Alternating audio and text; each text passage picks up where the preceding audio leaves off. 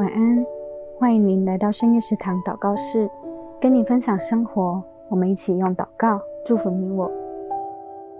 工作总是会带来挑战，不管是来自事情的，或是来自于人的。你有你的立场，我有我的角度，往往就会带来不同程度上的伤害。有时候，真正咽不下去的是被人误解的无奈。倘若在这当中迷失了自己的情绪，就会带来两败俱伤的结果。会出现指责，或是事情出现了纰漏，不一定都是你的错，但是有可能就是哪边有了一些疏忽。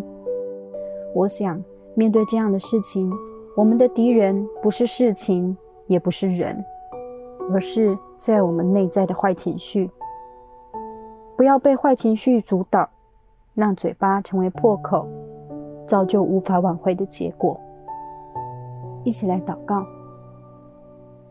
为什么总是我遇到这样的事？什么衰事都只找上我，黑锅又是我在背。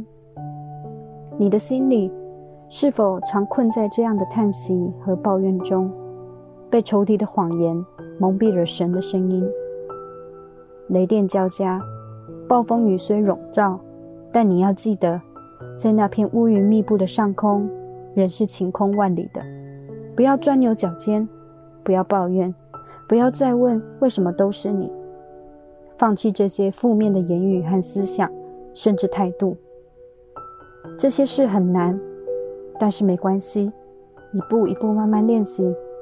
要相信神会在你仇敌面前为你摆设宴席。用油膏你的头，使你的福杯满溢，你会战胜你的负面情绪。谢谢主，听我们的祷告，奉靠主耶稣的名求，阿门。